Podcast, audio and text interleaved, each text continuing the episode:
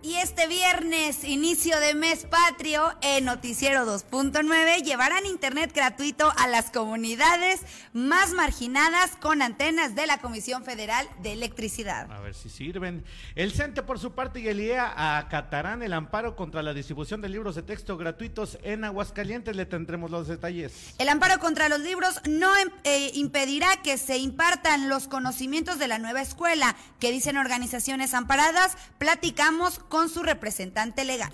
El alcalde, por su parte, regularizó situación legal de escuelas y firmó escrituras para la, la regularización del proyecto de saneamiento de la nueva línea de fuego aquí en Aguascalientes. Además, arrancó campaña de donación Un libro por Aguascalientes. Darán desayunos calientes a más de 200 mil alumnos durante este ciclo escolar 2023-2024. Arranca la campaña septiembre, mes del testamento, con descuentos del 50% en dicho trámite. Aproveche. Y pleitazo en Morena, Morena fracturado en Aguascalientes, denuncian ataque a observadores de Claudia Sheinbaum, aseguran que los agresores son del equipo de Marcelo Ebrard y operadores políticos aquí en el estado. Y del otro lado, no se llevará a cabo la consulta del próximo domingo del Frente Amplio por México, confirma Xochitl Gálvez. Proyecta Mía impulsar tecnologías israelíes para eficientar el sistema del agua, por eso su visita en días pasados les tendremos los detalles. Aviso vial, harán cambios de circulación vial en calles del fraccionamiento Parras. Ponga mucha atención. Aguascalientes es sede de la, de la Convención Anual de Franquicias 2023. Y el presidente Andrés Manuel López Obrador rindió su disque quinto informe. Esta y más información, Ramón. En Noticias 2.9. Noticiero 2.9 con Lisette Romero y Jackie López. ¿Qué tal? Muy buenas tardes, tengan todos ustedes, sean bienvenidos a este espacio informativo Noticiero 2.9 con Ramón Tiscareño, Liz Romero y su servidora Jackie López en este bonito inicio de mes y fin de semana, porque no? Ya estamos a viernes y es primero de septiembre este mes tan bonito que es el mes patrio. Ya empiezan las festividades, ya empiezan las fiestas, que el grito de la independencia, que el Día de Muertos, que Navidad y bueno, pues ya, ya se acaba este bonito año. Sin embargo, hay que disfrutar este mes patrio y por eso le invitamos a que usted esté bien informado, quédese con nosotros durante una hora, síganos a través de nuestra plataforma de Facebook Live Noticias 2.9, así como también lo invito que acuda, que ingrese a sus plataformas que tiene ya descargadas, bueno, a sus aplicaciones que tiene descargadas de redes sociales y le ponga Noticias 2.9 y de esta manera nos dé seguir nos dé ahí, nos regale un corazoncito y que esté bien informado los 24, las 24 horas, los 7 días de la semana, los 365 días del año, ¿por qué no? Porque tenemos un gran equipo de reporteros que ellos están subiendo toda la información diario a todas horas. Entonces usted no se va a quedar desinformado, no va a decir es que no hay noticiero, ¿cómo le hago? Bueno, pues a, través de nuestras eh, diferentes páginas que tenemos en todas las redes sociales. Le invito a que comparta con su red de conocidos y bueno, pues de esta manera sumamos más personas en estos espacios informativos y también en nuestras páginas. Saludo con mucho gusto a mi compañero Ramón Tiscareño, que el día de hoy ya está muy presente desde muy temprano aquí con nosotros para ayudarnos en todo lo que es la producción, porque esto también es gracias a él. Ramón Tiscareño, muy buenas tardes. ¿Qué tal mi querida Jackie? Muy buenas tardes, muy buenas tardes a todas las personas que se están conectando a nuestras transmisiones de Facebook Live y de YouTube. Bienvenidos a este noticiero 2.9 de la tarde con Jackie López y un servidor, eh, nuestra querida Alicia Romero, pues ya sabes, como es regreso de clases. De mami, pues de anda, mami. Anda en friega. Oye, pero bienvenidos, bienvenidos. Esperamos que se queden con nosotros esta hora y fracción de muchísima información. Hay mucha información aquí en Aguascalientes que, bueno, pues usted se tiene que estar, tiene que estar enterado, tiene que saberla, porque es, es eh, información de eh, último, de último minuto. Por supuesto, tendremos la información del quinto informe de gobierno por parte del presidente Andrés Manuel López Obrador y también le tendremos, bueno, pues todo lo que ha acontecido en las últimas, en las últimas horas, en los últimos minutos aquí en Aguascalientes. Por lo pronto, vámonos rapidísimo con el detalle de la información del clima, porque el clima también es noticia. Y hoy precisamente, pues ha sido noticia con estos cambios Sí. abruptos de temperatura, querida Jackie, porque en la mañana amanecíamos fresquitos, amanecíamos con un cielo totalmente nublado, amanecía incluso, pues, eh, pues muy eh, eh, pues eh, había como cierta neblina, había mucha humedad porque en la Ajá. madrugada también se soltó la lluviecita, entonces bueno, pues esto eh, generó condiciones que pues en la mañana estaba muy fresco, pero ya de repente ahorita, hace Eh. una media hora empezó a salir el sol, como usted lo ve atrás de mi querida Jackie López, y bueno, Aquí pues así es- lo voy a hacer como la chica del clima. es correcto. Oye, pero aparte se soltó el calor tremendo y con la humedad de sí, la noche, qué terrible calor está haciendo. Yo siempre ando en falda, siempre ando en short, siempre, siempre. ¿Y hoy? Salí, ¿Hoy? hoy? salí de su casa, de todos ustedes, y dije, no, bueno, llegué a mi casa y dije, no, hoy sí me voy a poner un pantalón porque como que hoy sí tengo frío y se ve que no va a salir el sol. Y yo, sorpresa, salgo de la casa, sigo con frío, pero llego aquí a la oficina y ya me dio calor. Sí. Entonces, bueno, pues estoy ahí. Terrible, terrible el calor que se está viviendo aquí en Aguascalientes en estos momentos, pero bueno, pues las condiciones de nubosidad se van a mantener toda todo lo que resta de la tarde, tarde, noche, con probabilidades de lluvia, así como el día de ayer, hasta ya entrada la tarde, tarde, noche. Así es que tome sus precauciones. En ese momento Aguascalientes eh, marca una temperatura de 24 grados centígrados, tendremos una máxima de 25 y una mínima de 15. Pero recuerde lo que, lo que nos está, eh, pues en este momento, pues matando a todos los que estamos eh, pues sufriendo este, este clima, es precisamente ya aquí la humedad, porque en este momento se encuentra en un 55%.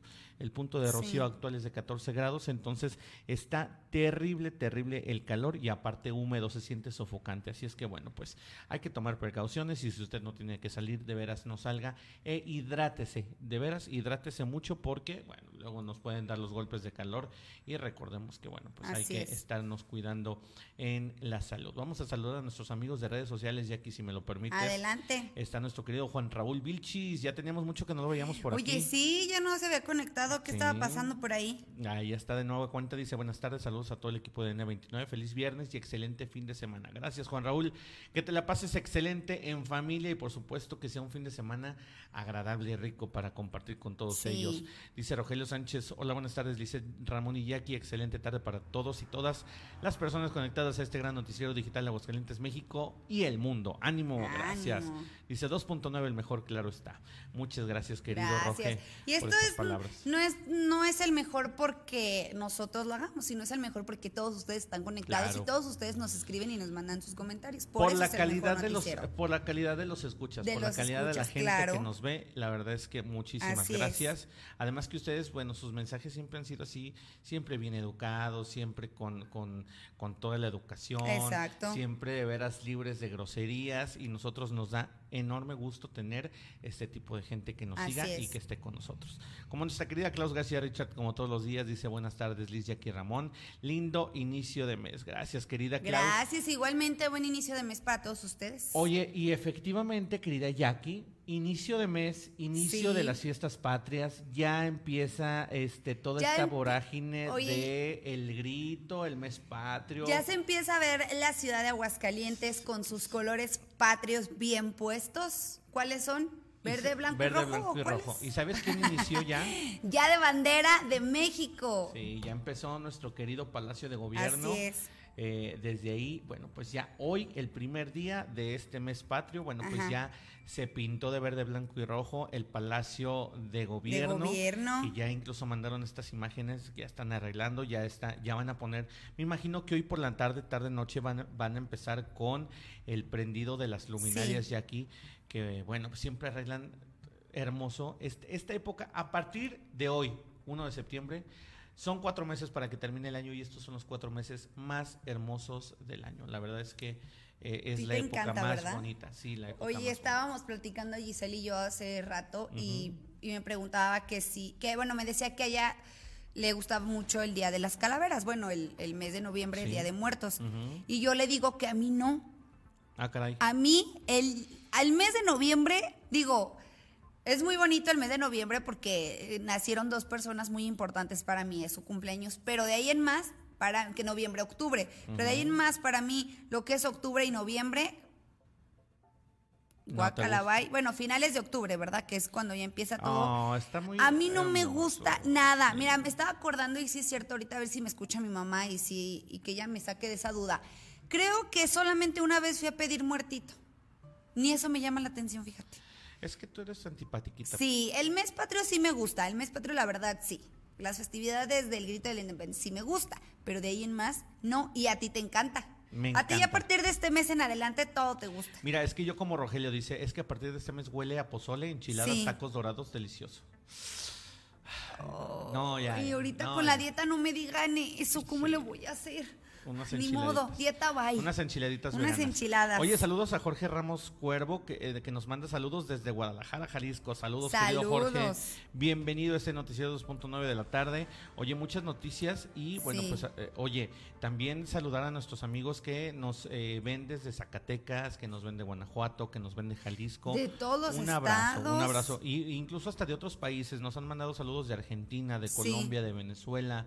Este, a todos ellos muchísimas gracias. Por, por supuesto desde Estados Unidos, mucha familia, muchos amigos que nos ven desde allá. Entonces, muchísimas, muchísimas gracias. Quédense con nosotros, hay mucha información eh, en carácter local, pero también en carácter nacional con esto del informe Oye. de Andrés Manuel López Obrador que dio desde Campeche, si, no- no- Sí. si mal no recuerdo, fue desde Campeche su informe entre eh, vítores y porras de eh, los eh, pues integrantes de la 4T que ahí lo, lo siguieron, que estuvieron presentes en este quinto informe, ya casi, ya casi terminando su administración.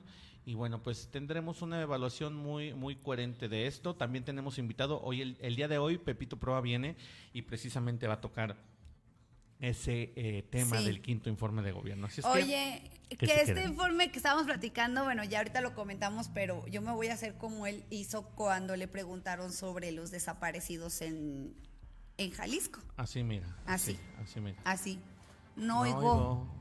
Oye, ¿y Lisset Romero no No está? Mira, es que ahí, ahí no ¿Quién se ve. sabe? Ahí no se ve Lisset Romero. No se ve. ¿Dónde está. Lisette Romero? Por, Mira, por ahí. así le voy a hacer su. Dice que ella siempre quiere mover la silla como este. López Dóriga. Dóriga. Ahí está, mira. Es correcto.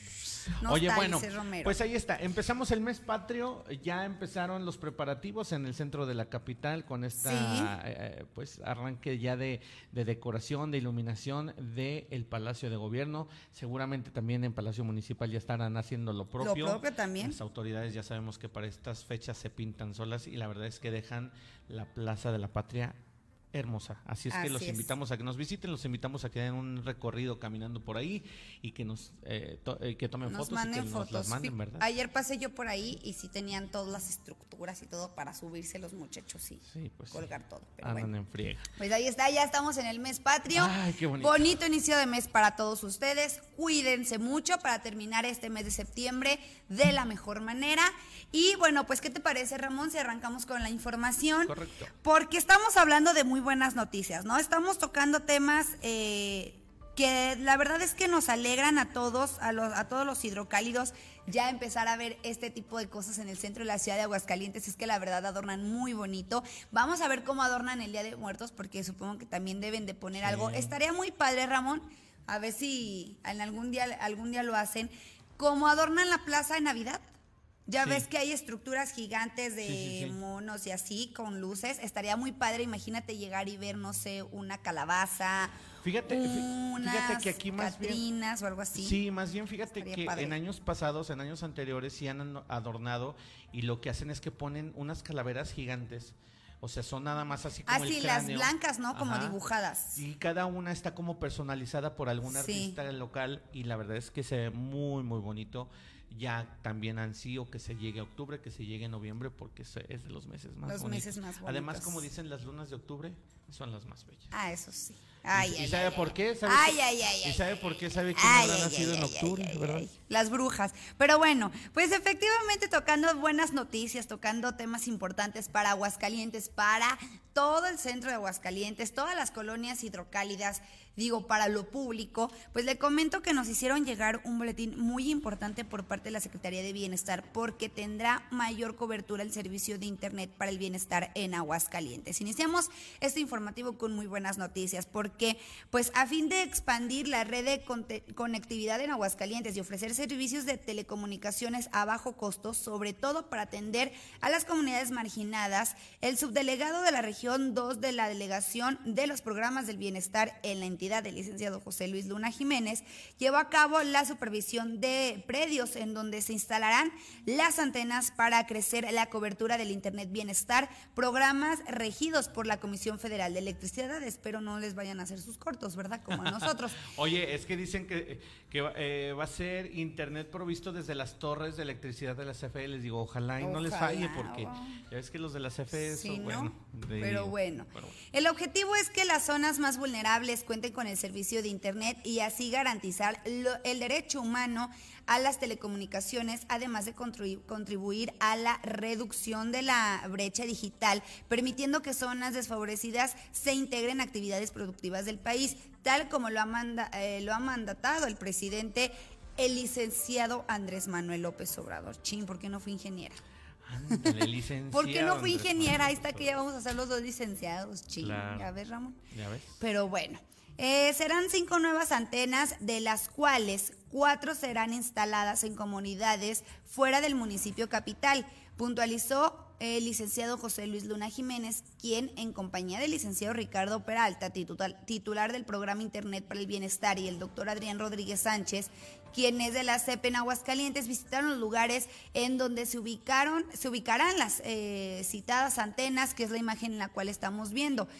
Este es el resultado de la reunión con el licenciado Gonzalo García, Buen Rostro, representante de la Procuraduría Agraria en Aguascalientes, y los comisarios ejidales de algunas localidades del estado. Las cinco antenas estarán ubicadas en las comunidades de La Labor, Calvillo, Gracias a Dios, Jesús María, Ejido, La Conjoja, la, Conjoga, La Congoja, San José de Gracia, Ejido de Presa de Serna, Calvillo y en San Pedro, Cieneguilla, Aguascalientes.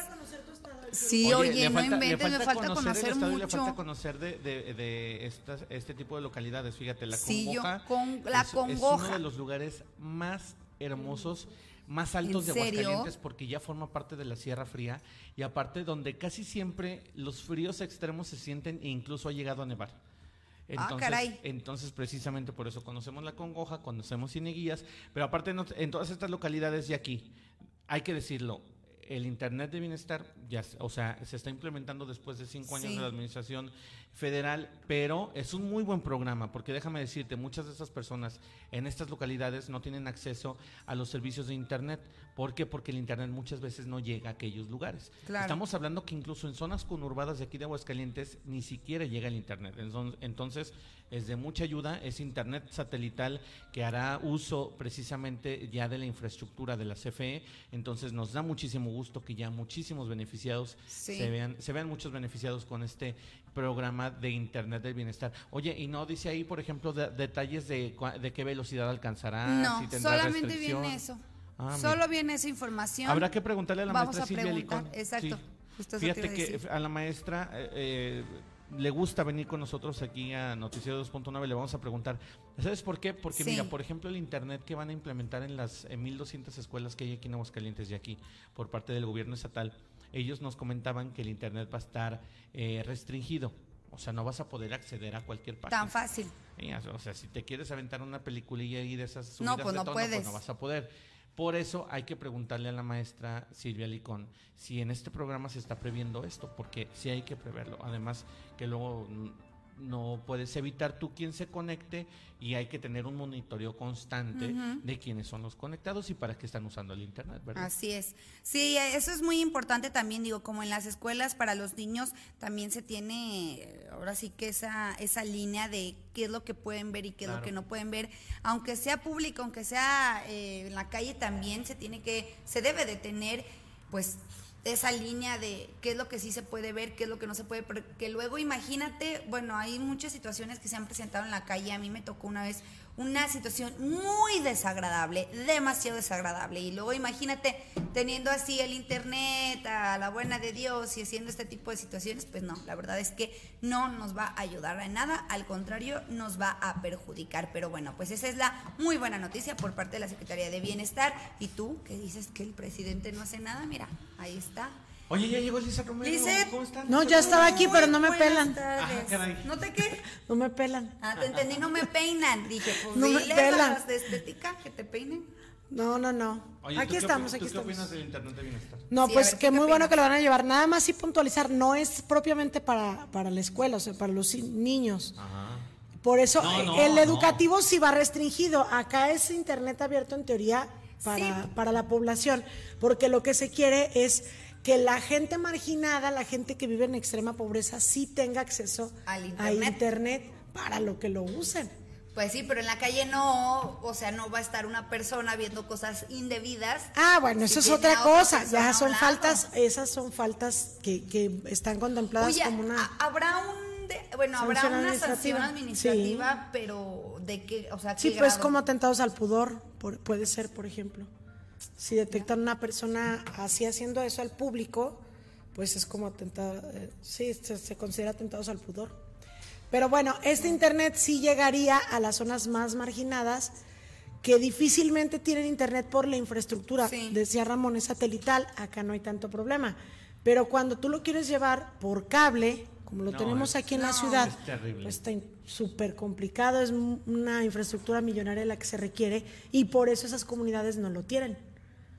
Entonces, por eso es la importancia de este programa, que Oye, ojalá que, sí sea. Que bueno. por cierto, digo, qué bueno también, porque ya lo comentábamos en días pasados, Lisette y Ramón, de los pobres, eh, de los pobres niños que no tenían acceso al internet y no se podían enterar de lo que estaba sucediendo también con los libros de texto que luego yo bueno dicen es que muchos de esos en esas colonias no van a las escuelas pero también muchos de ellos sí van a las escuelas aunque sean colonias muy lejanas aunque sean colonias de escasos recursos. Hay colonias en esas comunidades hay escuelas en esas comunidades y bueno pues también ellos necesitan el acceso al internet.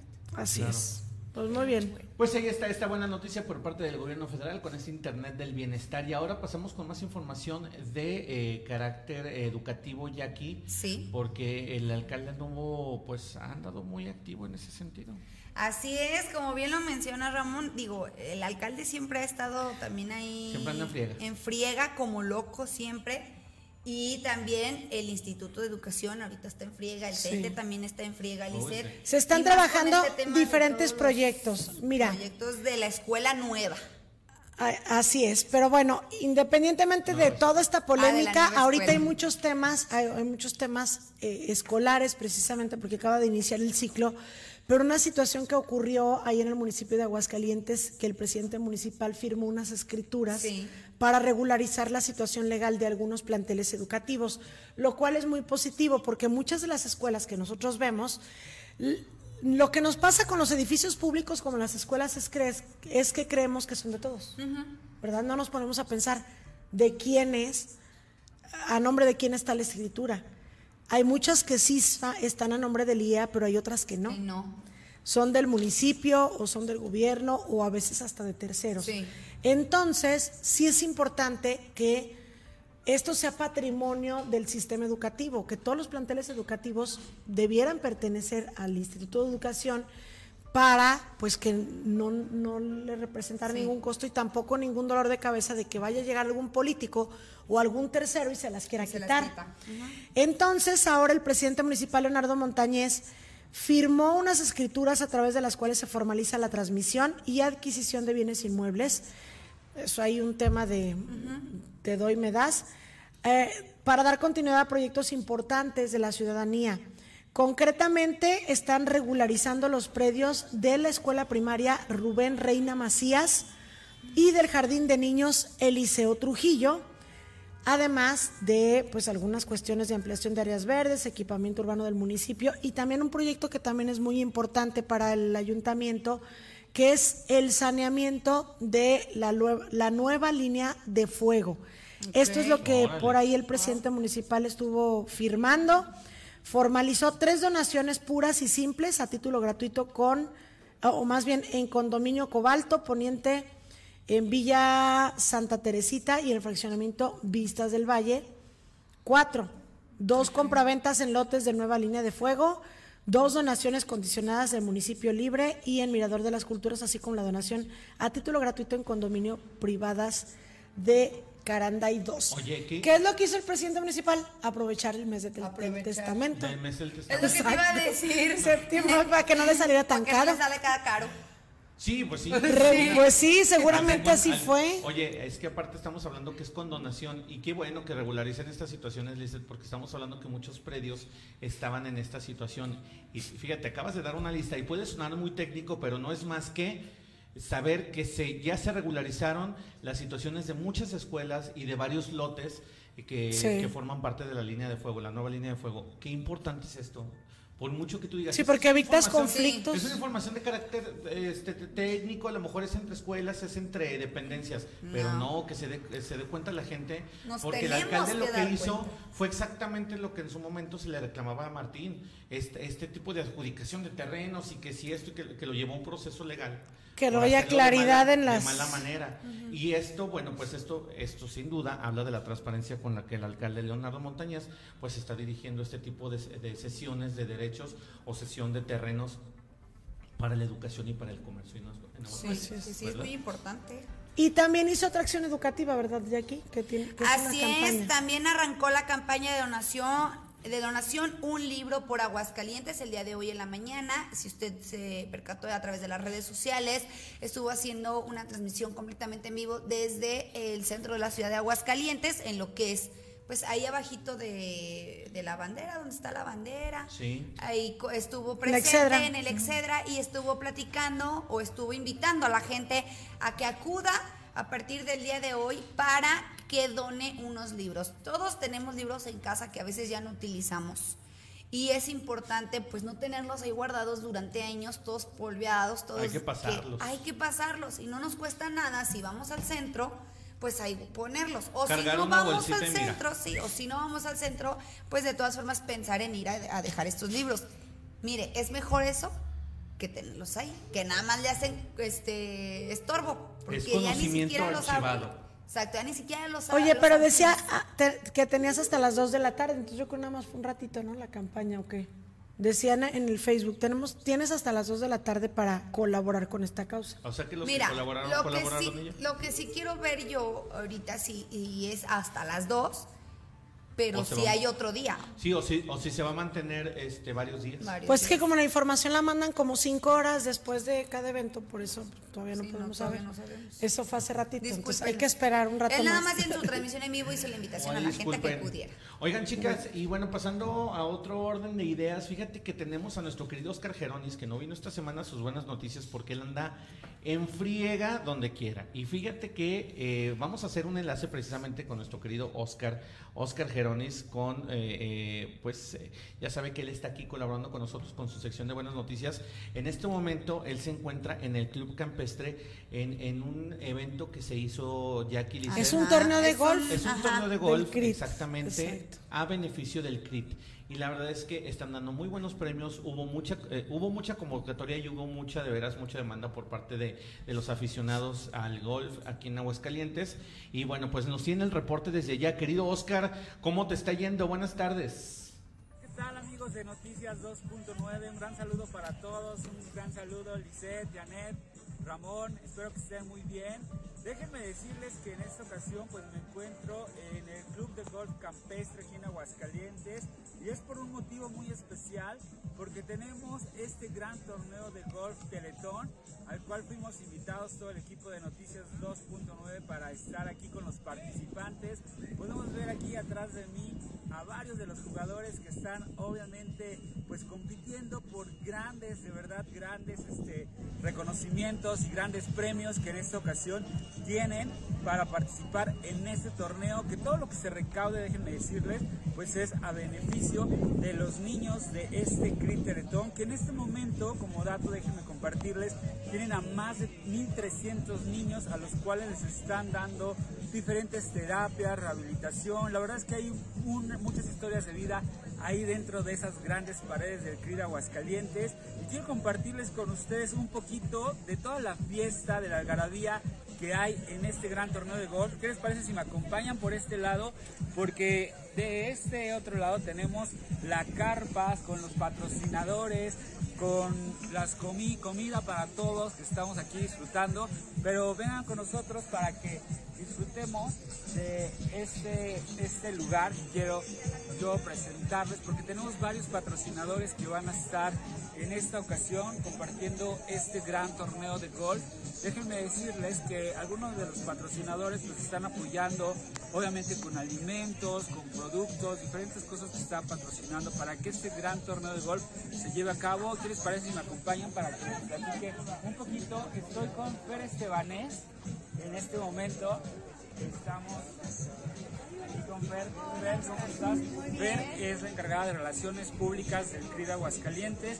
Hay varios premios, ¿verdad? En esta ocasión, que la verdad son muy llamativos, son muy grandes, la mayor parte de ellos. Sí, es un torneo muy padre con muchos premios. El primero es, este, bueno, el más emocionante que esperemos que este año se lleven, es el premio a un Hole in One. El Hoyo en uno. ¿qué se van a llevar? Está increíble, ya la vimos, la vamos a mostrar más adelante. Está aquí lista para que si alguien hace en uno, se la lleve. Así es. Y también tenemos premios para los tres eh. En tres hoyos diferentes tenemos primero, segundo y tercer lugar para OYS. En los tres primeros lugares se llevan dos mil dólares, los segundos lugares se llevan mil y los terceros 500 dólares. Pues está sensacional los premios. Y la rifa también. Y la rifa. En la rifa hay cuatro premios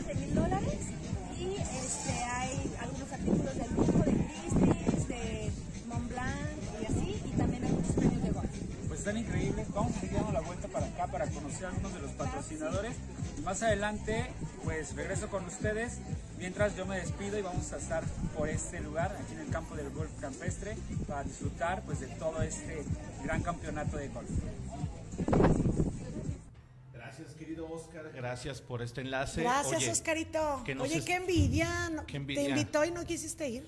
Pues es que tú me ¿No tienes aquí trabajando como. A ver, que me tienes trabajando como un esclavo. O sea, contigo no se ha abolido eso todavía. De hecho, ahí tenemos el violentómetro. Ahorita Oh, vamos a sí, ahorita, ahorita te lo traes sí, aquí. ahorita me lo voy a traer. Pa- ahorita les voy a decir hoy en qué nivel me siento. Yo, yo ya hice el, el- la prueba de lo que hago y lo que me hacen. De, la, de lo que yo hago no, no alcance ni el Ah, de abajo. sí, y de lo que me hacen voy como a la mitad. Yo también así lo voy a hacer. Voy a, voy a ver lo que yo hago y lo que haces. Pero bueno, Lizeth Romero, pues ahí está el enlace con nuestro querido, perdón, Oscar Geronis. ojalá que, que se gane la camioneta. Sí, que anda, fíjate que están aparte rifas de dólares y aparte, este, bueno, nos estaba platicando hace un momento antes de hacer este enlace, nos estaba platicando que una persona que por un metro casi se ganó una camioneta infinita. Por un metro que se quedó a un metro de... ¿Y, eh, y de qué te sirve el palo de golf que tienes ahí? Pues Ay, es que por eso me hubiera ido para allá. Pero bueno. participar. Oye, bueno, pues eh, muchísimas gracias a nuestro querido Oscar y Lizeth Romero. Continuamos con más, tenemos entrevista. Gracias, tenemos entrevista, una de la tarde con 36 minutos y se encuentra aquí con nosotros Mabel Aro, es la coordinadora del Centro de Justicia para Mujeres del Estado de Aguascalientes. Mabel, muy buenas tardes. ¿Cómo estás, Lisette? Pues aquí, gusto. mira, hoy venimos las dos de negro. Hoy venimos las dos, ¿verdad? este, a pesar de, Uniformadas, vamos, a cantar. de que es verano, pero mira. Oye, mi querida Mabel, pues te invité para enseñarte el violentómetro, A ver. A ver de qué manera nos puedes ayudar a Jackie y a mí, porque somos violentadas. a ver, ¿en qué, ¿en qué escala se encuentran? A ver, tráetelo, Jackie. Ya vamos a confirmar. A ver. ¿En qué escala están? A ver. Mira, aquí nos lo trajeron ayer en, su- en un comentario editorial y mira, Qué bueno. Ahí Oye, está. qué bueno. Así todos para los, que lo enseñemos. todos los compañeros de los medios este, deben de también tener su ¿Verdad violentómetro, que sí? tanto interno para ta- bien cómo está el tema interno y, y también este qué tanta, ¿verdad? Este, a lo mejor violencia. Porque se da en el trabajo, se da en el hogar, se da en todas partes, pero yo creo que lo más delicado, Mabel, es que se da en la familia, y lo platicábamos la otra vez que estabas aquí con nosotros, que es muy complicado cuando tú, tú podrás presentar una denuncia de una violación cuando el que te violó no lo conoces o medio lo conoces, Sí. se complica cuando es un familiar, pero cuando el problema está dentro en casa, cuando es tu pareja, cuando es el padre de tus hijos, cuando es a veces el amor de tu vida, cuando es con quien tú quieres estar, aunque te pegue, pero dices, es que yo lo amo, es que sé. soñé, o sea, qué complicado es para la mujer enfrentarse a esa situación. Es correcto, Lisette. El- el- la violencia hacia las mujeres, la violencia de género en general, no es una cosa sencilla ni es una cosa este, que de repente surgió y todo el mundo estemos hablando de eso. Es un fenómeno complejísimo que la humanidad ha estado padeciéndolo desde hace mucho tiempo. Antes calladamente y ahora, y ahora ya más abierto, ya públicamente. Y es complejo, es fuerte, pero no quitamos el dedo del renglón desde el Centro de Justicia para Mujeres con todo el equipo interdisciplinario que se encuentra ahí operando no quitamos el dedo del renglón de que tenemos que darles el servicio y debemos darles el servicio integral a quienes lo soliciten, sea que quieran interponer una denuncia, que como tú bien dices, hay muchos factores que a la persona le, animan o la frenan. A, primero a, poner un alto desde, digamos, el, espacio del hogar, el espacio privado, ya salir a una institución a poner... Pues no se diga Exacto, a poner la denuncia es un proceso muy difícil. Entonces, pero para ello está este centro, esta política pública especializada aquí en el Estado para atenderles y acompañarles, no están solas. Que puede ser poner denuncia o nada más buscar la atención, el acompañamiento, quien te escuche, quien te aconseje, quien te anime. ¿Cuánto tiempo pasa para que una mujer, digo, a la, experiencia que ustedes tienen, para que una mujer se anime a ir con ustedes? ¿De ¿Cuántos años de violencia? Porque no fueron meses. Claro. Fíjate que ya cuando hay, regularmente ya cuando hay una denuncia de por medio que vas a, pedir información, no es que de repente brotó y se dio el asunto de la violencia. Ya desde tiempo atrás, te puedo decir, te puedo hablar desde un mes, hasta días, incluso años, décadas. Y ya cuando vas a, sientes que algo está, que vas a estas instituciones es que hay una historia detrás, no es instantáneamente desafortunadamente. Entonces es bien variable, es bien variable. Puede detonarse la violencia en días o bien arrastrándose desde hace muchísimos años, ¿no? Y justamente eso también es lo complejo de que se tomen las decisiones correctas en el momento, en un momento que, que es decisivo, porque interponer una denuncia es un compromiso contigo, con tu familia y también con, tu familia, con, tus, con, los servidores públicos, porque ellos van a seguir hasta donde tú lo indiques y hasta donde marca la ley eh, la persecución del delito. ¿no? Oye, para animar, bueno, ¿qué tanto trabajo han tenido de ahora que empezaron ustedes a la fecha? Claro. Fíjate que, bueno, comentarles a todas y a todos los que nos escuchan, a ti, Liseta, a tu equipo, que el Centro de Justicia para Mujeres eh, constituye anualmente o construye anualmente un plan de trabajo en el que se construye con, o nosotros, yo lo elaboré en conjunto con organizaciones de la sociedad civil, con expertas, expertos, trabajamos con todas las áreas del Centro de Justicia, incluso Poder Judicial, porque todos estamos involucrados y coordinados en, la, tanto en la prevención como en la atención a las usuarias. Entonces conformamos este plan anual, ahora lo llevamos ya casi al 80% de, de su realización, hemos estado trabajando eh, con diferentes organizaciones, haciendo convenios, eh, haciendo eh, trabajo sobre todo menos escritorio y más allá afuera. yendo con las usuarias en, en, su día a día, viendo las rutas, eh, que ellas tienen en su, en, tanto en el espacio público como en su vida privada, en las familias y en sus trabajos, cómo están ellas em, eh, teniendo esa certeza de que su vida va a estar libre de violencia. Entonces hemos estado fuera con, con, la población, con la ciudadanía, haciendo foros, haciendo encuentros, siempre de manera coordinada. Ahora justamente realizamos un diagnóstico, Lisette, en los municipios porque ustedes saben, el Centro de Justicia para Mujeres atiende a mujeres de todo el Estado. Y hicimos un diagnóstico en los municipios de cómo están accediendo las mujeres justamente a los ministerios públicos, a las casas rosas, a, los resguardos, a pedir ayuda en el caso de que estén sufriendo violencia, en caso de que lo necesiten. Nos encontramos con indicadores muy interesantes y vamos a delinear una campaña en este próximo mes municipal, en donde el modelo de servicios del Centro de Justicia, que es especializado, lo vamos a coordinar con las diferentes instancias municipales.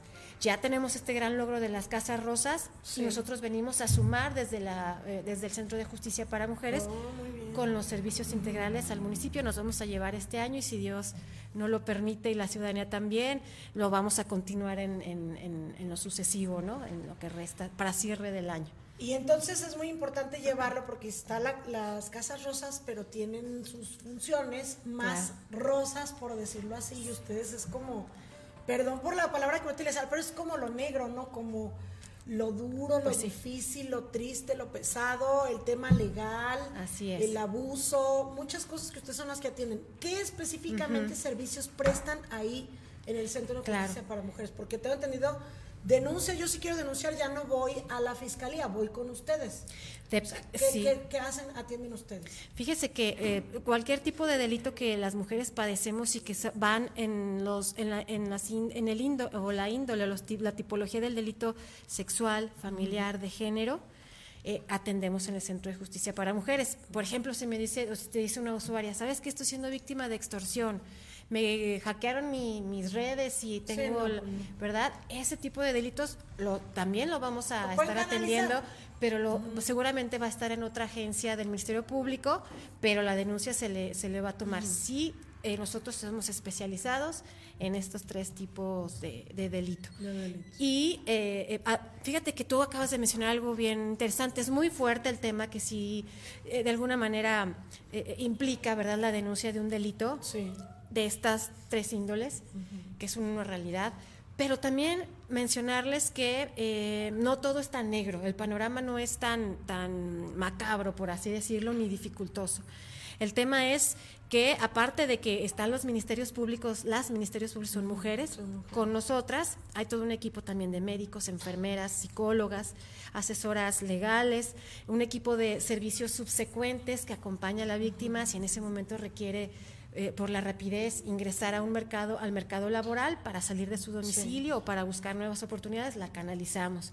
La acompañamos a talleres de capacitación. O sea, no nada más la de- denuncia, le, le atienden, se puede decir que otro tipo de problemáticas correcto. y tratan de pintar su vida de otro color, ¿no? Eh, de manera inmediata, desde que ingresan al centro de justicia, incluso arquitectónicamente está construido para brindar esa paz dentro de la dificultad, ¿no? De enfrentarte eh, con responsabilidad y con firmeza a decir no a la violencia.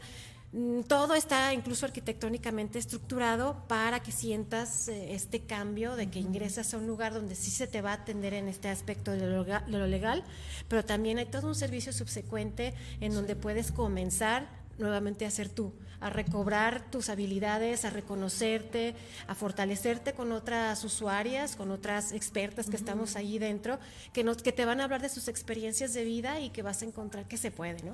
Ahora, en el Centro de Justicia para Mujeres solo atienden a quienes ya fueron víctimas de un delito, ahorita que mencionaban estos tres delitos, o puede ser alguien violentado que a lo mejor todavía no ha sido víctima de un delito, pero que se siente vulnerada, vulnerada ¿no? Es- tienes desde lo que tú acabas de mencionar, las personas que sienten que eh, se están vulnerando de alguna manera la dignidad, su dignidad humana, alguno de sus derechos, puede acudir con nosotras.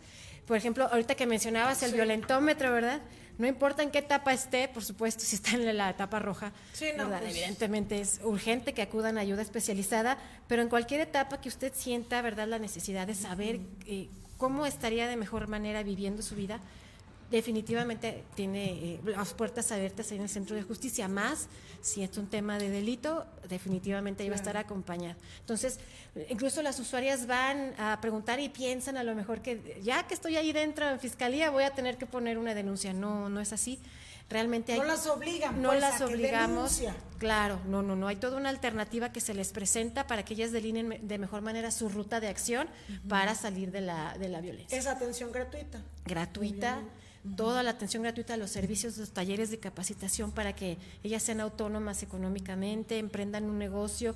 Estamos en coordinación con CEDEC, con, con, eh, también con, la, eh, con Alejandro, con el, el- Con Manuel Manuel Alejandro, Alejandro, y con CIFIA, con diferentes organismos eh, de empoderamiento económico de la ciudadanía y tienen, eh, pues, evidentemente, la- la- el conocimiento a través de nuestra gobernadora de que las mujeres vulneradas en sus derechos son quienes deben de eh, acercarse y, eh, y tener estos apoyos de, me- de manera inmediata, ¿no? Por la premura justo de que tienen que eh, emprender y, y nuevamente, pues, reinventar su, su vida. Pues qué bueno que estás aquí y que invites a la gente, que sepa la gente que está en estos lugares, porque luego, este, antes era muy diferente, antes de que existiera el Centro de Justicia para Mujeres, era complicado para las mujeres Sí, ir a la fiscalía, donde generalmente casi todos los que te atendían eran hombres, o algunas mujeres, pero mal encaradas, ¿verdad? porque decían, por ahí una persona la dejó plantar al novio y luego se les quitaba con la gente. Y ese tipo de cosas, decían Te- las mujeres, mejor no voy, o sea, me ¿Para voy a voy? sentir peor. Exacto. No, y déjame decirte que la confianza de la ciudadanía, de las mujeres en el Centro de Justicia ha crecido. Nos reporta eh, con ABIM y el propio Centro de las Estadísticas del Centro de Justicia que somos el centro que a nivel nacional ha brindado más servicios de acompañamiento, no tanto de denuncia, sino de acompañamiento justo a estas personas que tienen duda, o estas mujeres, adolescentes, niñas, que tienen em, eh, necesidad de, de mejorar su vida, pero que no necesariamente van a interponer una denuncia.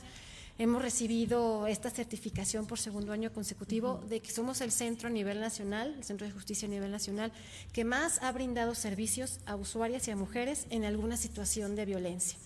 O sea, sí está funcionando. Es, por supuesto. Y tiene que funcionar más, pero tiene que conocer la gente Tiene que los exacto. servicios y tener la confianza de acercarse. Sí, y te digo, estamos eh, con puertas abiertas. Si tú me permites, Liz, quiero compartir, por ejemplo, lo que hicimos en julio de atenciones a mujeres. Sí. En el área médica se recibieron a 21 mujeres, en psicología 665, solo en el mes de julio. O sea, quiere decir que, que las mujeres están ocupadas y realmente interesadas en mejorar su vida, mejorarse ellas mismas a través de terapias psicológicas. Eso es muy buen, muy Sí. buen dato. En una entrevista inicial para saber, ¿verdad?, en qué situación me encuentro, 500 personas, 547, trabajo social 82, asesoría y representación jurídica 180, 45 mujeres que estamos dando seguimiento en el mes de julio de que son de alto riesgo. De alto riesgo quiere decir que están en, Sí, eh, ya. ya en alguna de las Riesgo de sufrir algún... algún, algún daño y de su Sí. integridad física y nosotros estamos dándole seguimiento continuamente con un equipo de trabajo social para saber en qué estado se encuentran, vamos a sus domicilios. Es decir, con, nos falta así personal, nos falta también este, algo de presupuesto. Es que pero también entre más gente tienes. Demandándote el servicio, pues también te va a ser más. Además, Exacto. aclararles a las mujeres que este trabajo se hace con total secrecía, ¿no? Porque Correcto. luego también es, es, eh, para ellas eh, es otro factor, ¿no? Sí. Que lo dicen, híjole, voy y denuncio, o voy y me trato, pero luego capaz que se sabe o van a saber y voy a tener represalias. No, también que exacto. sepan que es con total secrecía. totalmente todo lo que cuentan en el centro de justicia, los testimonios, lo que se desprende para una investigación de índole penal es totalmente Ahí se confidencial. Ahí se queda solo las autoridades y usted va a saber en, en qué etapa va su denuncia, eh, eh, si solicita saber, si ya pasó a lo mejor uno o dos meses y quiere saber cuáles son las próximas fechas para lo que siga, tiene total libertad de acudir las veces que usted quiera y es su derecho de preguntarnos en qué va el tema y qué es lo que sigue, cómo me puedo acompañar psicológicamente para seguir fuerte enfrentando mi, mi- mi situación. Todo ello, usted eh, cuente con nosotras 24 horas del día, 7 días a la semana.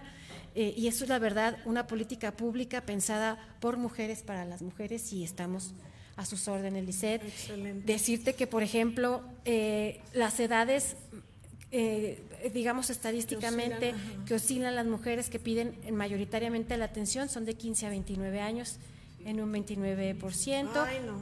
30 a 44 años en un 34%. Eh, de- eh, adultas mayores también tenemos, aunque en menor, mm, está- en menor grado, pero un 7% representa esta población. Decirles que en cualquier edad nos puede pasar la violencia. Y cualquier estrato social. y cualquier Estamos- estrato social. Estamos hablando que en julio, nada más en julio fueron más de mil atenciones, o sea, de todo, de, de ya, ya, ya En suma, globalizado, de en suma fue En más suma, de mil atenciones. De julio del 2023 son 2.464 atenciones y servicios que no necesariamente, como te mencionaba, eh, son denuncias, Sí, pero son atenciones de mujeres que buscan entre eh, servicios de psicología y este emprender algún Pues, negocio. Yo lo diría, en más de dos mil mujeres fueron ayudadas o están siendo ayudadas. Es ayudadas en correcto. de Claro. julio. Y ciertamente digo, podrá alguien decir, no es de presumir porque pues son problemáticas, pero hay una cifra negra que no sabemos y que antes no se atendía. Es y ahora correcto. sí está buscando Y la la, atención. confianza, ¿no? Y está teniendo la confianza. Es correcto, están teniendo la confianza en las autoridades, en, en el centro de justicia y nosotros estamos continuamente mejorando, buscando estrategias, alianzas para este, que estas mujeres puedan tener una, una respuesta inmediata a lo que sucede, que como menciono, no es necesariamente una denuncia, pueden ser situaciones incluso hasta de mediación familiar Sí. y el centro de justicia los va a estar atendiendo. Asesora. Pues muy bien, Ma- Sí. Mabel, te agradezco que hayas estado aquí con nosotros.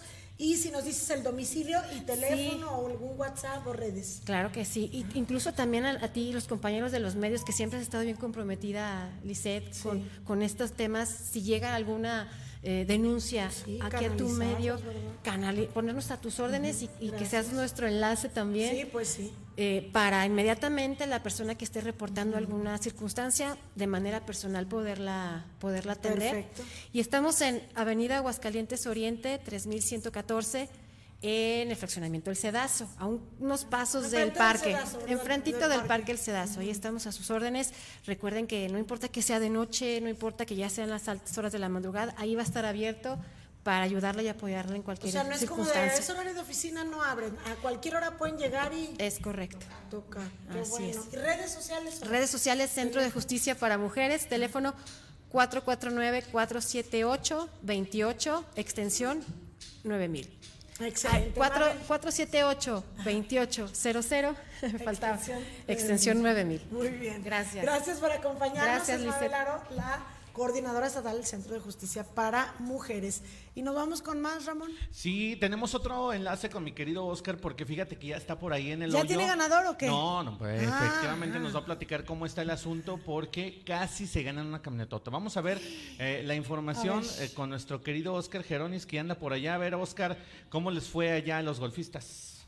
Aquí, Lisette, saludo de nueva cuenta para todos allá en el estudio. Pues como pueden ver, hay bastantes actividades en este torneo del golf del CRID Aguascalientes, como esta cámara 360 grados que estamos disfrutando en este momento, que todos los jugadores y las personas que están aquí compartiendo, pues pueden venir a tomarse esa fotografía especial y es parte obviamente de los patrocinadores que se encuentran aquí haciendo de esta tarde mucho más amena en el campo de golf ca- campestre, pero como pueden ver hay más actividades, ahorita todos ya están, los jugadores ya vinieron a comer, ya vinieron pues a recargar esas energías porque la verdad es que ha estado algo reñido este campeonato de golf, el torneo de golf. Y aquí tengo otro de los patrocinadores que la verdad, yo tengo un poquito de hambre. Vamos a probar.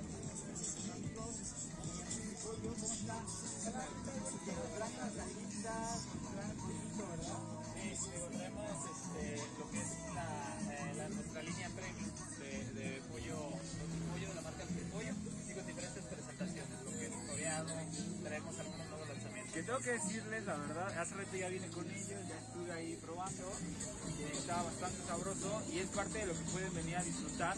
Pero los jugadores y toda la gente, la familia, están aquí obviamente disfrutando de esta tarde, pero hay muchas más eh, cosas que hacer aquí, muchos más patrocinadores de este otro lado.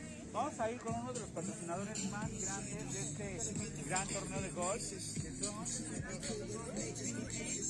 que nos tienen una super camioneta aquí de regalo para el hoyo en uno. Así es, ¿cómo están todos? Bienvenidos. Es un gusto estar aquí en Aguascalientes con ustedes.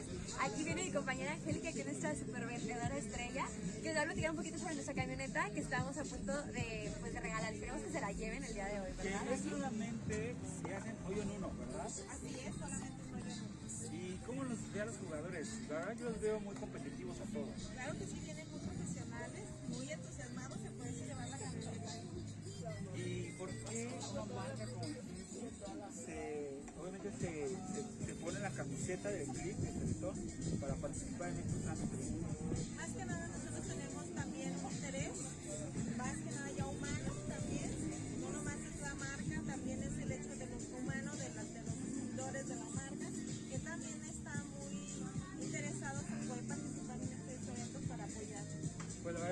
Estamos muy emocionados, estamos esperando ese hoyo en uno para que puedan llevarse esa camioneta de lujo que nosotros ya la vimos, está por allá, más adelante les vamos a mandar algunas imágenes de la camioneta. Y bueno, yo quiero despedir este enlace desde este bello stand. Y bueno, no me queda más que darles pues las buenas tardes a toda la gente de Noticias 2.9, a Ramón, a Jackie, a Lisette, pues se la perdieron la verdad por no poder estar aquí, tienen que estar allá en el estudio, a mí me tocó pues hacer la parte divertida el día de hoy, les mando un gran saludo. Nos vemos. Gracias, ahí está, Oscar. Oye, está que nos traiga la camioneta, ¿no? Dice, ya que anda por allá. Oye, o un hoyito. iba- es que iban a regalar un hoyito. Una es que iba- pelota. iban a regalar, Lizeth, déjame te digo que ahí en el, en el hoyo en el que se encontraba nuestro querido Oscar, ay, como de veras. Ay, cómo de veras, dice Romero. En el hoyo en donde se encontraba, si hacías hoyo en uno, cualquier golfista que tuviera el, ¿Qué es el- sí, eso?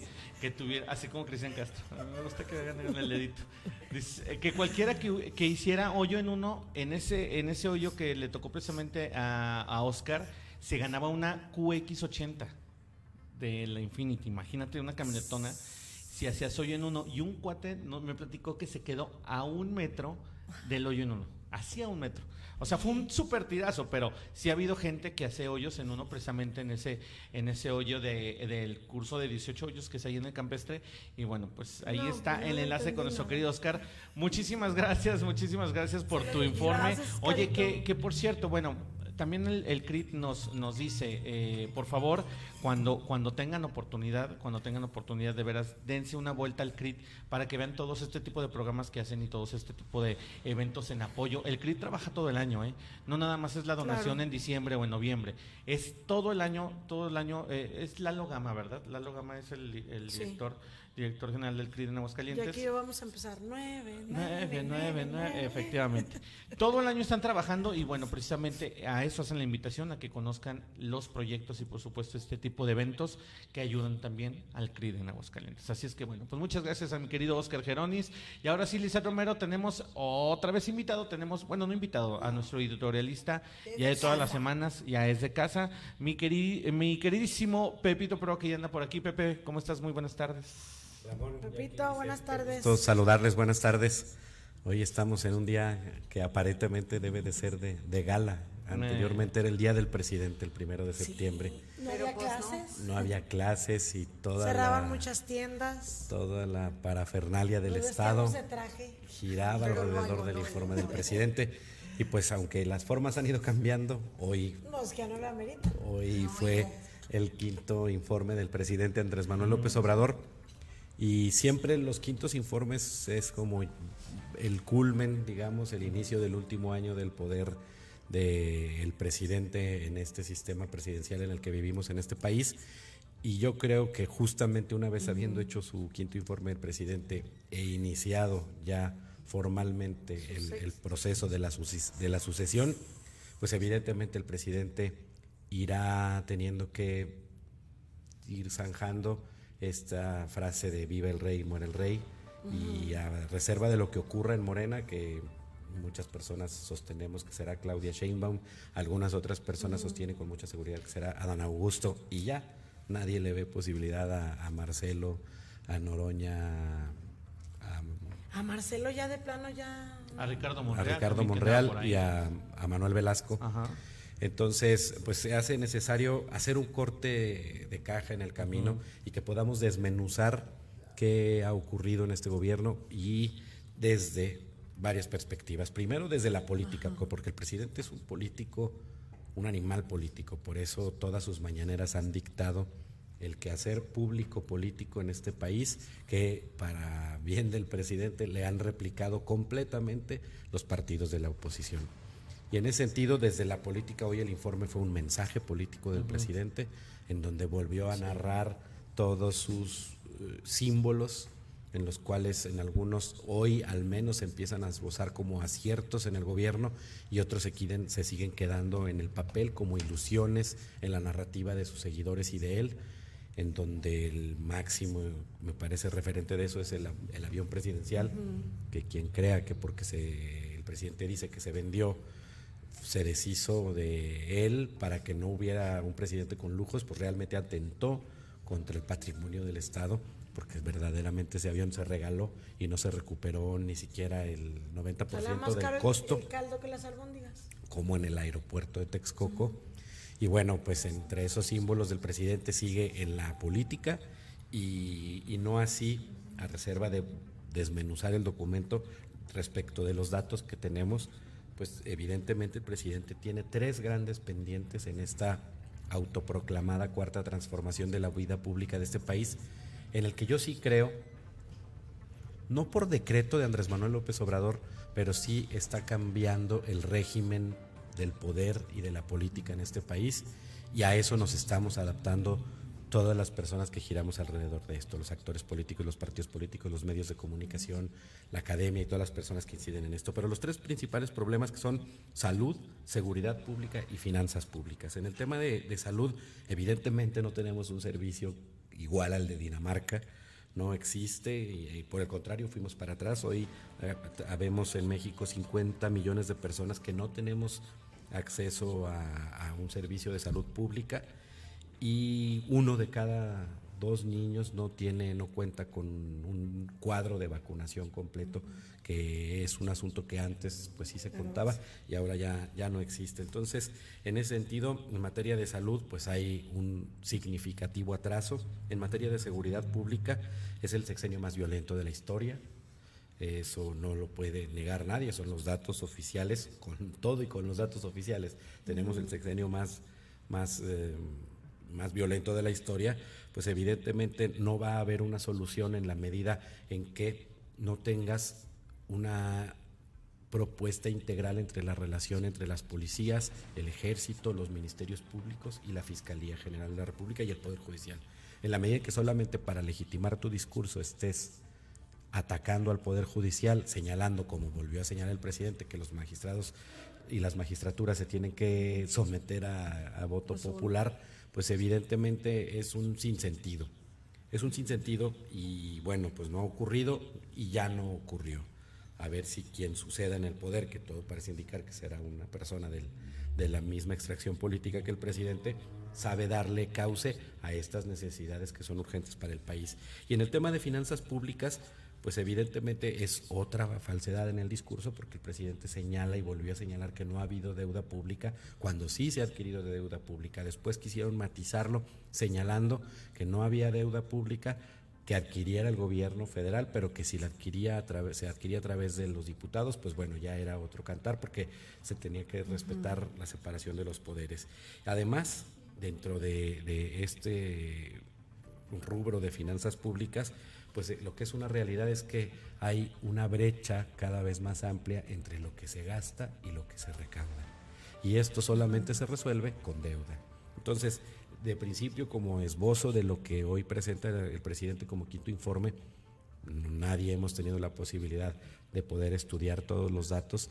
En, encontramos que hay tres rubros grandes en los que el gobierno que, que se autoproclama transformador de la vida pública de México no ha transformado estos tres, temas y estos tres temas sí inciden en el día a día de las personas en este país.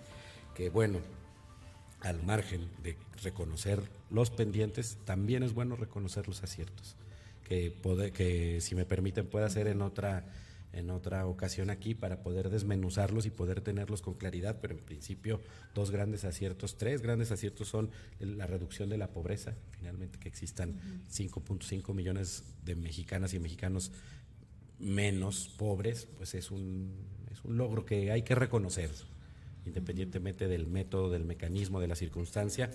El cambio de paradigma en la educación en México me parece que también es un logro que ha puesto el tema en la palestra y que hoy es una prioridad en la agenda pública de este país y que no solamente ya está en, en manos del magisterio y de los sindicatos, ¿no? Es una política pública que se tiene que atender y que se tiene que tratar y que eso ha derivado en una buena discusión para que todas y todos estemos al tanto y que sea un asunto de interés público y la austeridad en el ejercicio del gobierno este principio que en algunos lugares se aplica, en otros no, topar los salarios de muchas funcionarias y funcionarios, entender que el servicio público sí sea un instrumento de servicio y de desarrollo profesional y no de enriquecimiento cada tres y seis años de nuevas personas en los estados, en los municipios y en el país, pues es un principio que hereda el presidente Andrés Manuel López Obrador, que se debe de reconocer porque al menos en la conversación existe este tema y al margen de los escándalos que hay alrededor del presidente, creo que es un tema que, hay que reconocer que en este cambio de régimen vamos a seguir en un gobierno de transición, reacomodando, realineando las fuerzas y los poderes fácticos en este país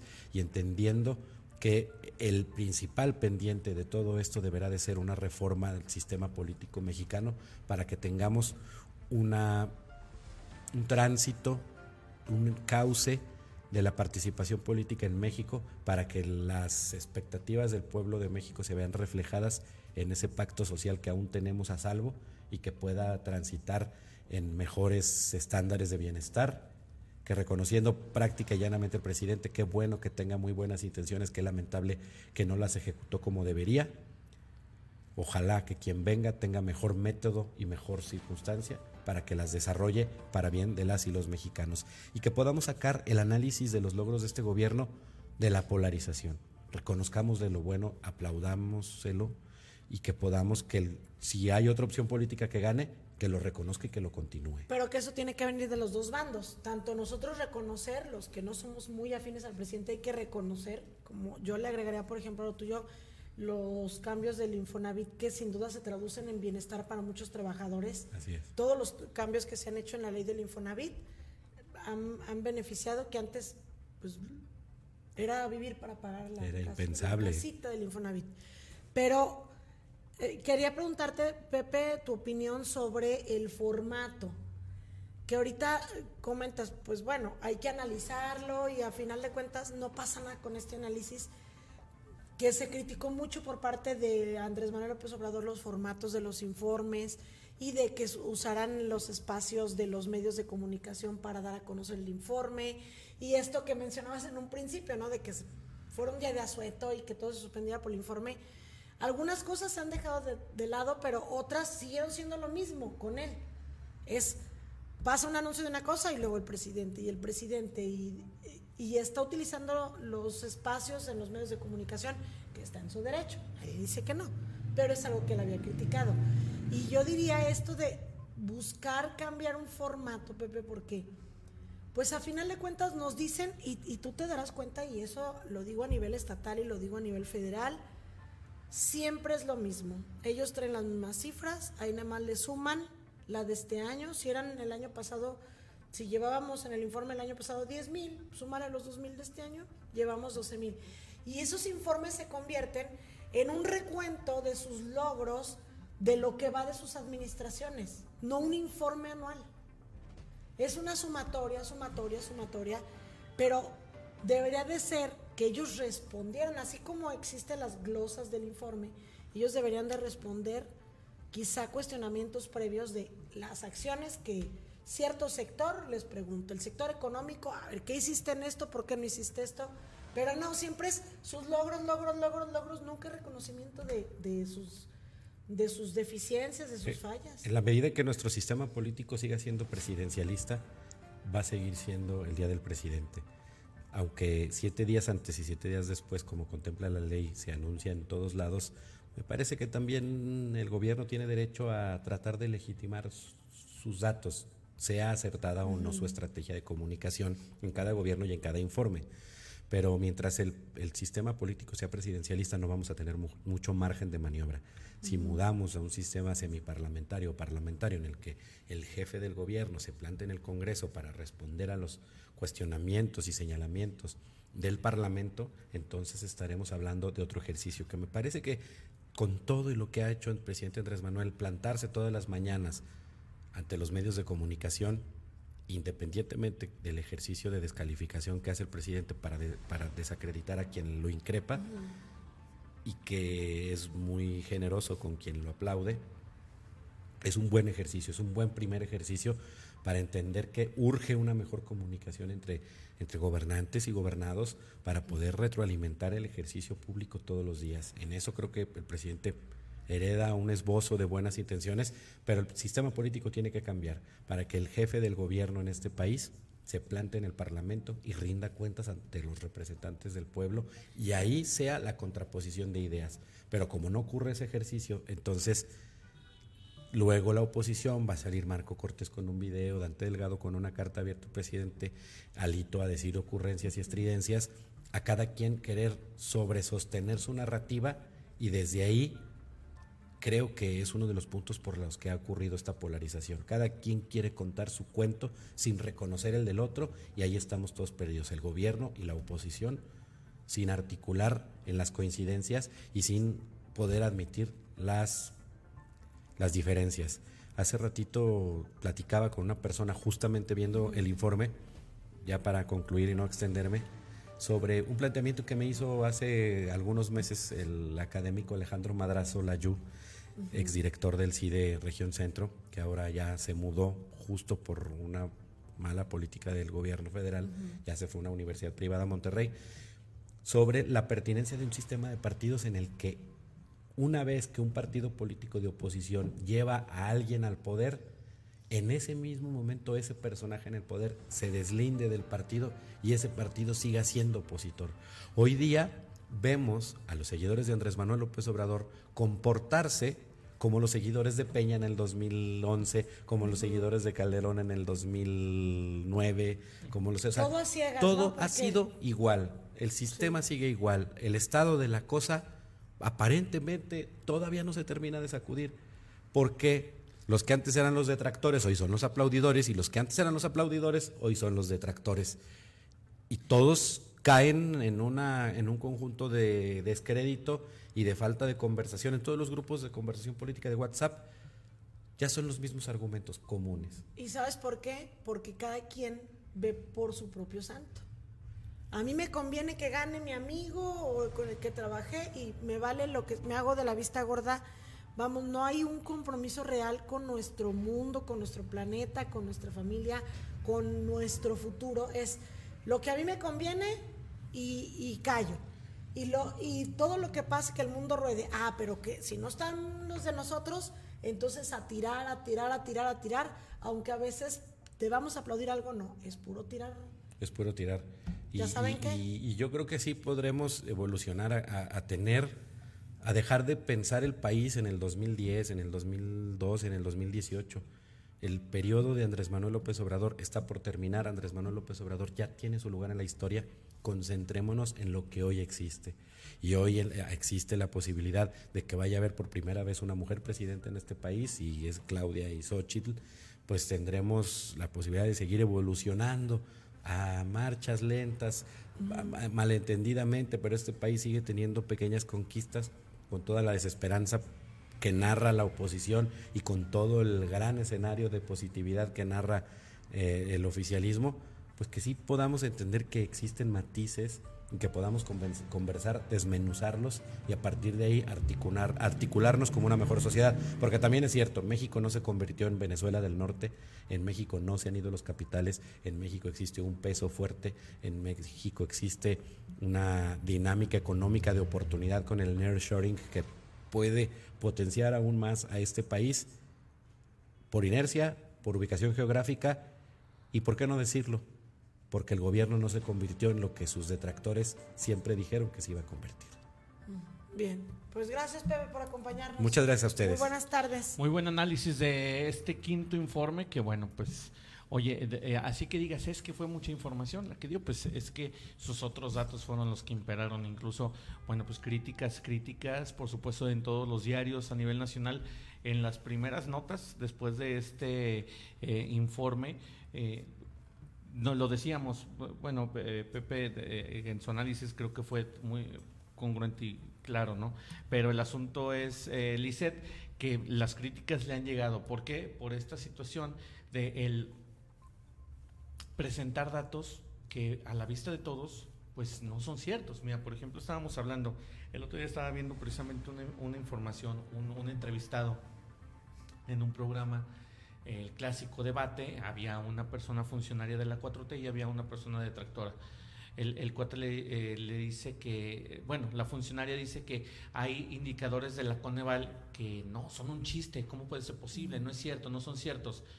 Dice, dice la persona detractora, ¿cómo puede ser posible que los, de- los datos del Coneval, que 5 millones de personas salieron de la pobreza en México en el, en el último año, pero los de seguridad y los de y, y los pues otros indicadores que no le favorecen al gobierno porque esos no se esos no se aplauden entonces él, él criticaba esta bipolaridad del, de tanto de los funcionarios como del gobierno como del presidente de reconocer lo que le va bien pero de no ver lo visible. La seguridad lo ha sobrepasado la inseguridad lo ha sobrepasado los números eh, eh, de asesinato- asesinatos desaparecidos no le han, no le han este, favorecido. Y pues él, eh, digo, creo yo que más, eh, eh, ¿cómo se puede decir? Más visible o más congruente no puede ser la imagen que presentamos aquí, Lizeth. No oigo, oigo. no veo. Lo hizo, lo hizo al ojo de todos. Quisieron taparle el ojo al macho, pero él así lo dijo. No, no oigo. O sea, no quiero oír sus datos, sus otros datos. Yo mis datos son los que los que tienen que preservar. Y bueno, pues así así está la cosa con el presidente. Eh, definitivamente muy bien, muy bien eh, el análisis de mi querido Pepe Proa. Y pues ahí queda en este análisis, ¿no? El quinto informe que como dice Richarte en el Face, dice el año de Hidalgo. Dice lo que también se, de- se le debe de reconocer al presidente que ha hecho frente a los embates políticos exteriores, ya sea Europa, no todos, y los de el vecino de Estados Unidos. O sea, cómo ha plantado cara, pues. Mm, dice también Rogelio, la verdad yo le busco y le busco el donde con tres mil pesos de apoyo al mes se puede dejar de ser pobre. Pues no es que se deje de ser pobre, pero pues una ayuda para gente que no tenía. Es de las cosas rescatables, yo creo, los programas, pero eh, lamentablemente se le, han- se le han dejado de ver como programas de ayuda, de asistencia, y el día de hoy son programas clientelares, ¿no? Además, pues en un año previo a elecciones concurrentes, además, donde pues ellos quieren tener y acaparar todo el poder. Dice Fabián Flores Álvarez desde Jalpa, nuestro querido amigo que se conecta desde Jalpa, Sí. dice buenas tardes para todos desde la tierra de los tacos de cabeza, las pitayas, la casa de piedras y el santuario de la Virgen de Guadalupe. Ah, un saludo para Querido allá, Fabián, un abrazo hasta Jalpa, Gracias. Zacatecas. Te agradecemos por estar con nosotros. Dice Lilia Montes, lo mejor en noticias. Saludos, gracias, Gracias, querida Lilia. Lilia, gracias. Daniel Ibarra Cascaso, hola, buenas tardes. Dice Jackie Ramón, excelente día, gracias. Nuestro querido Richard, ya teníamos Manita. mucho que no, que no, Que no se conectaba. que no se manifestaba. Dice saludotes, saludos amigos, saludos. Y esperamos que próximamente se hagan esas banqueteritas que dice, ¿verdad? Pues sí. Porque nomás dice y nomás, Luego, luego y nomás nada, nomás nada, que nomás se nada. venir. Así es, Lizeth Romero, ¿cómo ves? ¿Seguimos con información o No, nos ya vamos? nos vamos, ¿eh? Vámonos. ¿Qué horas son? Son 2 con 2:20, 20 de la 2:19. tarde. Este, lo invitamos a que se conecte el próximo lunes en punto de las 8 de la mañana con Lizeth Romero. Oye, que por cierto, nada más antes de despedirnos, ya se llegó el mes del aniversario del Grupo Hermanos Romero. Sí. Ahora sí la invitación formal para todos ustedes a que nos acompañen, Lizeth. Así es. Bueno, hoy arrancamos precisamente el mes patrio, el mes de septiembre, que es el mes de aniversario, 60 aniversario del grupo musical Hermanos Romero, un grupo fundado por mi señor padre, el señor Juan Manuel Romero Rosales, Juanito Romero para los cuates, que en paz descanse. Y hace 60 años inició este sueño que hoy continúa con una segunda y una tercera generación que nos Congratulamos de darle la más cordial invitación a que usted asista a nuestro concierto del 60 aniversario, la celebración del 60 aniversario, un magno concierto que se realizará el próximo miércoles 13 de septiembre a las 7, 7 de la noche en el Teatro Morelos y en el cual pues estará cantando nada más y nada menos con la voz espectacular Ramón Tiscareño. Efectivamente, nuestro productor, nuestro co-conductor y nuestra conciencia estará cantando en este gran concierto que créame es imperdible. Y bueno, pues es ahí está la invitación. Dice 7:30 de la noche porque comienza a esa hora la música, que es un concierto, pero estamos citando 18:45 porque en lo que la gente se acomoda no están los lugares este pues asignados, no hay boletaje, entonces tiene que la gente buscar Lo que sí, lugar. lo que sí es que, bueno, estamos invitándolos nada más, o sea, sí los invitamos a todos, pero por favor, a las personas que quieran ir, como es un evento de, de cupo limitado, o sea, son, son más o menos 350 lugares los que le caben al Teatro Morelos, y por favor, a las personas que quieran ir, mándenos un mensaje, pueden apartarlos aquí al 524-1199, que es el, el, el WhatsApp de el Noticiero WhatsApp de 2.9. Noticiero 2.9 o al teléfono, Lizeth, ¿cuál era? ¿Tú, tú lo tenías? Eh, eh, ¿cuál, cuál era el 280 teléfono? 42 28. No, Sí. mira, al, al de WhatsApp de Noticias 2.9. Ajá. Porque vamos a estar aquí haciendo el control del, de la asistencia. No hay boletos, es una entrada gratuita, pero sí necesitamos saber quiénes van a ir y cuántos, pues para que esto no salga de control y luego no queremos que vaya a llegar gente, como ha ocurrido en los conciertos de la Big Band, que cada vez tienen más público Sí. que llega la gente confiada y se queda fuera. La Sí. última vez se quedaron afuera como ciento y tantas personas o doscientas y aparte hubo un sobrecupo en el Es teatro. correcto. De hecho- de hecho, y por mucha eso- gente pues va arreglada y todo, tú te preparas y no alcanzas a entrar. Sí, de hecho, por, eso, les también estamos, la cita es más temprano. les estamos pidiendo, por favor, que nos marquen al teléfono 449-280-4228 a para hacer reservación de lugares, los lugares que usted desee, pero que sí nos llame, que nos deje su nombre y las personas confirmadas al 100% que vayan a ir. Queremos que la gente de veras disfrute de este concierto. Preparamos un show eh, inolvidable. Son canciones de los hermanos Romero, del- de, los discos de los hermanos Romero que, grabara, que grabaran en los 60s, en los 70s y 80s.